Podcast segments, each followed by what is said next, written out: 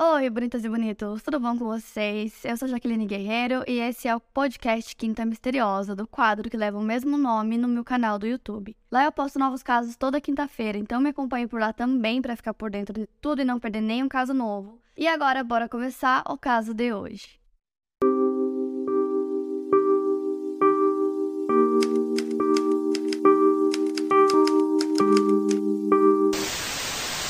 O casal Philip Nisbet e Ellen Milner moravam em sua casa na cidade de Christchurch, localizada na ilha sul da Nova Zelândia. Segundo a irmã de Phil, ele era um bom homem. Ele era o mais velho de quatro irmãos e a Liane a mais nova. Os do meio eram Andrew e Roger. A família toda morava em Nova Zelândia e quando eles decidiram se mudar para a Austrália, o Phil decidiu ficar. Ele trabalhava como caminhoneiro e em maio de 2009 a sua esposa Ellen o encontrou morto dentro do seu caminhão. Junto a ele haviam frascos vazios de Fenergan, remédio que ele era alérgico, então qualquer dosagem para ele poderia ser mais perigosa do que para uma pessoa normal que não tivesse alergia. Quando a Ellen encontrou o corpo, ela ligou aos prantos por serviços de emergência que não foram capazes de salvar a vida do Phil. Quando a Liane ficou sabendo da morte do irmão através de uma ligação do seu pai, ela decidiu viajar para Nova Zelândia para ajudar com o funeral e para se despedir dele antes que ele fosse cremado. A Liane, que era a irmã mais nova do Phil, é, tinha visto o irmão apenas uma vez nos últimos três anos porque ela tinha tido uma briga com a Ellen, esposa dele. A briga tinha acontecido em 2006, quando o filho da Liane, chamado Lance, tinha ido passar uns dias na casa do tio. Então, durante esse período que ele ficou lá na Nova Zelândia, na casa do Phil, é, em algum momento a Ellen se irritou com o adolescente e decidiu ligar para Liane para reclamar sobre isso, e aí elas teriam se desentendido e brigado. Então, a última vez que a Liane tinha visto o Phil com vida tinha sido alguns meses antes, quando ele e a Ellen foram para a Austrália para visitar os pais do Phil. A Liane conta que ela nunca gostou da cunhada da Ellen, porque ela achava que ela parecia ser uma mulher muito instável. Ela já tinha tentado tirar a própria vida algumas vezes, e ela teria contado pro Phil que uma dessas vezes ela tinha tentado por overdose de insulina. Além disso, Lance comentou com a Liane, né, a mãe dele, que durante aquele tempo que ele ficou lá na casa do tio, eles tiveram uma conversa bizarra ele disse que o Phil começou a falar sobre a ex-mulher dele, que se chama Karen, e que é a mãe do filho mais novo dele, chamado Ben. E aí, nessa conversa, o Phil começou a perguntar se o Lance, né, o sobrinho dele, conhecia alguém que poderia se livrar da Karen de uma forma que parecesse acidental, como num incêndio ou coisa do tipo. Então, basicamente, ele estava perguntando para o sobrinho se ele poderia encontrar um assassino para fazer isso. E aí, a teoria da Liane era de que a Ellen poderia ver a ex-mulher do marido, como uma rival e que ela queria se livrar dela. A Liane também disse que o filme mudou muito depois de se casar com a Ellen, que antes disso ela e o irmão eram super próximos e que a Ellen não parecia chateada com a morte do marido. E aí, quando a Liane já tinha voltado para casa na Austrália, ela recebe uma ligação da Ellen dizendo que ela tinha encontrado um bilhete que o Phil teria deixado. Nesse bilhete ele dizia que ele descobriu que o Ben não era o seu filho biológico e que esse teria sido o motivo dele ter tirado a própria vida. Então, depois dessa ligação, a Lien decidiu voltar para Nova Zelândia. Então, chegando lá, Ellen mostrou para sua cunhada a nota, né, esse bilhete que o irmão tinha escrito, que ela alegou ter encontrado na gaveta da mesinha de cabeceira. Imediatamente, Eliane desconfiou que a morte do irmão não se tratava de um suicídio. Ela temia que o irmão tivesse sido assassinado, e ao ler o bilhete de suicídio, uma profunda tristeza tomou conta dela, e ela percebeu que suas suspeitas poderiam ser verdade. Em certo momento, Ellen disse para Liane que ela tinha encontrado o Phil morto em sua cama, o que causou estranheza na Liane, que teria ouvido que ele tinha sido encontrado dentro do caminhão. Apenas três semanas depois da morte do Phil, um ex-namorado da Ellen chamado Barry Hayton foi morar com ela. Então, o primeiro indício das mentiras foi a falta de coerência nas falas da Ellen, porque cada hora ela dizia uma coisa, porque ela ficava se contradizendo sobre o local onde ela tinha encontrado a carta e o próprio marido. Em um primeiro momento, ela alegou que tinha encontrado a carta dentro do cofre da família, mas depois ela disse que estava, na verdade, na gaveta da mesinha de cabeceira. A Liane relatou em seu livro The Black Hey, it's Kaylee Cuoco for Priceline. Ready to go to your happy place for a happy price? Well, why didn't you say so? Just download the Priceline app right now and save up to 60% on hotels. So, whether it's Cousin Kevin's Kazoo concert in Kansas City, go Kevin, or Becky's Bachelorette Bash in Bermuda, you never have to miss a trip ever again. So, download the Priceline app today. Your savings are waiting. Go to your happy place for a happy price. Go to your happy price, Priceline. Widow, escrito em 2016. E ela conta que ela mal leu o bilhete que o irmão supostamente teria escrito e ela não podia acreditar que ele havia sido datilografado e não escrito à mão. Ela olhou diretamente para a parte da assinatura e ela sabia que o irmão era canhoto e escrevia com bastante firmeza no papel. Sua caligrafia era completamente diferente da assinatura que estava na carta, que tinha uma escrita leve. Enquanto ela observava a carta com tristeza, ela era observada pela Ellen, que com certeza percebeu que ela estava muito chateada. A Ellen poderia pensar que era por conta da carta, mas em sua cabeça, a Liane estava trabalhando em um quebra-cabeças, juntando todas as peças e inconsistências que ela tinha ouvido da Ellen desde a morte do irmão. Tudo isso fez com que ela tivesse certeza que seu irmão não tinha tirado a própria vida e sim assassinado, e a culpada estava no mesmo cômodo que ela. Então, assim, inicialmente a polícia determinou que a morte do Phil foi causada devido a um envenenamento e foi considerada como auto-infligida, ou seja, que ele tinha tirado a própria vida. Para os investigadores do caso, era algo muito simples, então o caso foi fechado. Porém, muitos erros foram cometidos pelos detetives nas investigações iniciais. Em 2014, um relatório interno da polícia teria concluído que erros básicos foram cometidos para que eles chegassem à conclusão de que a overdose dele havia sido intencional de sua parte. Então, depois que a Liane chegou a essa conclusão, né, depois dela acreditar que realmente a culpada era a Ellen, ela não podia deixar isso transparecer, até porque ela estava na casa da Ellen, então ela também poderia estar em perigo. Então, ela tentou ao máximo não demonstrar nada para sair ilesa. Mas ela decidiu compartilhar suas suspeitas com um policial que também começou a achar tudo muito estranho, principalmente o fato da carta ter sido datilografada e não escrita à mão, porque era uma coisa que não fazia sentido. Então, durante dois anos e meio, a Aliane gastou o seu tempo e também o dinheiro dela para poder fazer a investigação da morte do irmão, porque ela realmente acreditava que a polícia estava errada e que ele não tinha tirado a própria vida. E como eu falei para vocês, a Liane morava na Austrália, então ela viajava constantemente para Nova Zelândia para continuar a investigação que ela estava fazendo, para conversar com pessoas. Ela inclusive encomendou um teste de DNA, porque naquela carta, né, naquela suposta carta que o irmão tinha escrito, ele dizia que descobriu que o filho mais novo que o Ben não era filho biológico dele, então ela encomendou um teste de DNA para provar que aquilo era mentira. Então ela pagou por esse teste de DNA que comprovou que o Ben era sim filho do Phil. Foi usado o DNA do pai do Phil, então saiu que ele era o neto.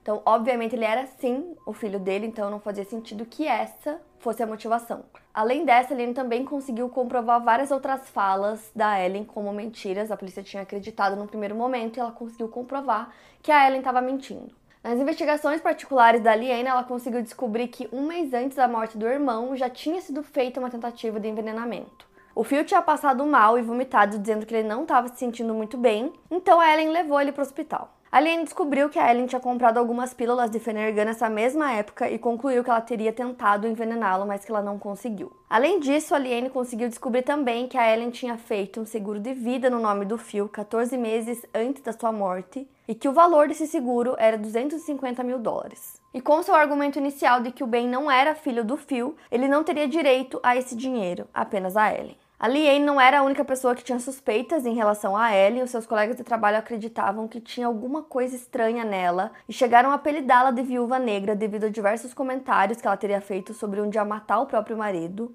todos segundo ela, tom de brincadeira.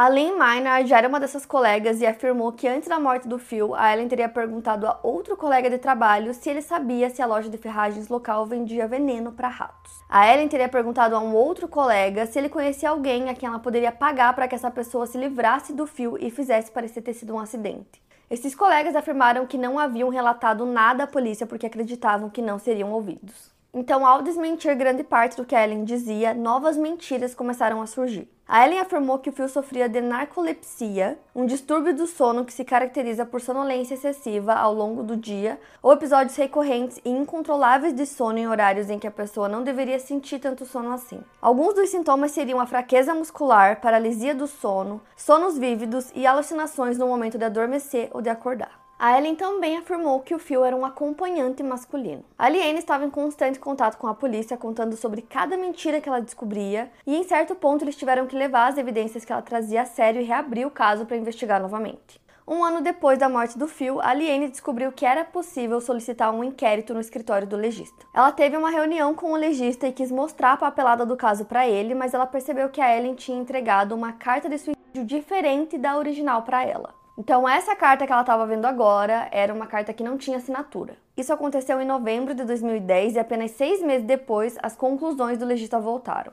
O legista considerou que ele não tinha provas suficientes para confirmar que a morte do Phil tinha sido um suicídio. A Liane chegou a ir a uma empresa com suas alegações de homicídio e dessa forma conseguiu exercer pressão suficiente nas autoridades para que um inquérito fosse lançado sobre o caso em 2010. Em outubro do ano seguinte, a Ellen foi presa e seu julgamento aconteceu apenas no final de 2013. Ela foi acusada não apenas de homicídio, mas também de duas outras tentativas de homicídio. A promotoria afirmou que a Ellen teria esmagado pílulas de Fenergan e colocado no jantar do Phil, então depois que ele dormiu, ela teria estrangulado ele para ter certeza que ele estava morto.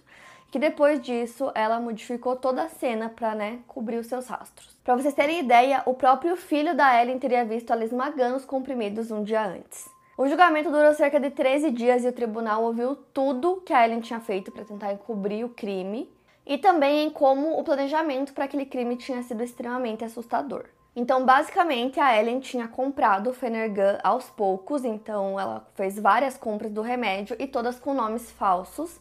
E aí, a motivação do crime seria é, ficar com o seguro de vida que ela tinha feito no nome do Phil, né, de 250 mil dólares. E aí, além disso, também tem aquela primeira tentativa né, que ela fez, e aí não deu certo, o Phil foi parar no hospital e sobreviveu, mas na segunda vez ela conseguiu. Então ela foi considerada culpada da acusação de homicídio e de tentativa de homicídio, já que ela tinha tentado cometer o crime um mês antes. Porém, nessa segunda acusação, ela foi considerada inocente. O juiz do caso, David Gendel, disse durante a sentença que o envenenamento do Phil precisou de muito planejamento e de muitas mentiras para ser concretizado. A Ellen foi condenada à prisão perpétua e ficou conhecida em toda a Nova Zelândia como Black Widow, que em tradução é Viúva Negra. Em 2018, ela solicitou que as amostras do Phil, que incluem amostras de sangue, urina, fígado e cabelo, que estão sendo mantidas no Instituto da Ciência e Pesquisa Ambiental, fossem submetidas a testes em uma tentativa de anular sua condenação mas a irmã do Phil, a Liane, foi totalmente contra essa liberação. Ela afirmou que a defesa da Ellen queria que as amostras fossem testadas para conferir se o Phil não teria os marcadores genéticos que predispõem uma pessoa a ter problemas cardíacos e posteriormente argumentar que essa poderia ter sido a causa da morte. Para Liane, mesmo que seu irmão tivesse esses marcadores, não era um indicativo de que ele teria morrido por isso. Fora que o Phil não fumava, não estava acima do peso e o seu trabalho mantinha em forma. O tribunal se opôs ao pedido da Ellen, dizendo que ela não poderia procurar por uma nova defesa, afirmando que os argumentos sobre os efeitos do remédio Fenergan já tinham sido amplamente discutidos em seu julgamento anos antes. O pedido da Ellen veio a partir de um relatório de um conjunto de patologistas australianos e americanos que sugeriram que o Phil poderia ter morrido de outras causas que não o envenenamento por Fenergan. Mas essas causas citadas não foram excluídas no julgamento era significativamente menor do que em casos anteriores apontados na literatura, como morte por overdose de medicamento. Mas o fio seria alérgico a esse medicamento, então uma dose menor teria mais efeito sobre ele. O recurso da Ellen foi rejeitado pelo Tribunal de Recursos e o Supremo Tribunal negou a ela o direito de recorrer. Já o advogado dela, Rupert Glover, disse em 2014, depois da condenação da Ellen, que ele tinha recebido um contato de um especialista dos Estados Unidos de maneira completamente inesperada, no qual o especialista afirmava que não estava convencido de que o Phil havia morrido pela overdose de Fenergan. Esse patologista convidou outros dois para pesquisarem e juntos eles concluíram que não haviam evidências suficientes para afirmar que a causa da morte do Phil tinha sido realmente o Fenergan. Por isso, tais patologistas recomendavam que fossem feitos exames mais aprofundados com as amostras do fio. Mesmo tendo o recurso negado, Ellen não desistiu e tentou novamente obter acesso às amostras em 2019. Uma questão foi travada entre os tribunais para entender quem poderia tomar uma decisão. Tanto a legista do caso Sue Johnson quanto o Tribunal da Apelação afirmaram que não tinham poder de decisão no caso. No início de 2019, o Tribunal Superior decidiu que quem tinha custódia das amostras era de fato o Tribunal de Recurso. O advogado da Ellen afirma que se caso as amostras fossem enviadas a laboratórios australianos e testadas como a Ellen queria, e os resultados não apoiassem sua teoria, isso enfraqueceria bastante seu apelo.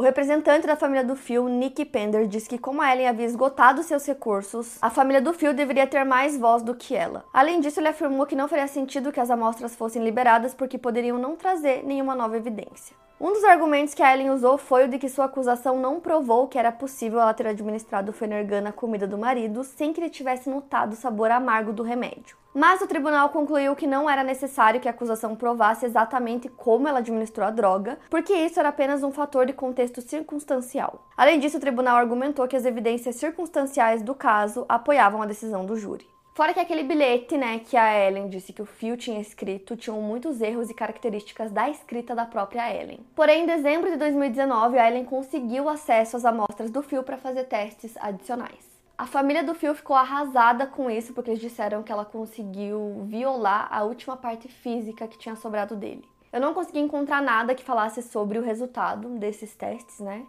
É, que ela conseguiu no final de 2019, então não sei se ainda estão fazendo testes ou se não chegou a conclusão nenhuma, não consegui encontrar nada. É, mas de qualquer forma, ela permanece presa cumprindo a sua sentença. E é isso, quero muito saber o que vocês acharam do caso, então me contem aqui nos comentários. Não esquece do like, que me ajuda muito na divulgação do vídeo. E é isso, para mais casos, siga o podcast Quinta Misteriosa e aproveite para avaliar em 5 estrelas se você gostou. Obrigada por ouvir e até o próximo caso.